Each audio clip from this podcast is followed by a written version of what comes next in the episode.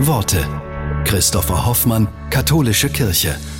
Für den Comedian Bülent Ceylan ist beim Thema Rassismus Schluss mit lustig.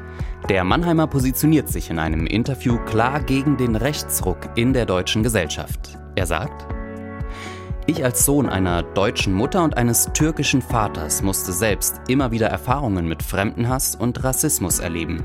Das dürfen wir nicht zulassen.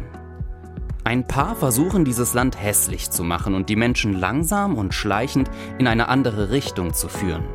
Leute, lasst den Rechtsextremismus nicht die Oberhand gewinnen.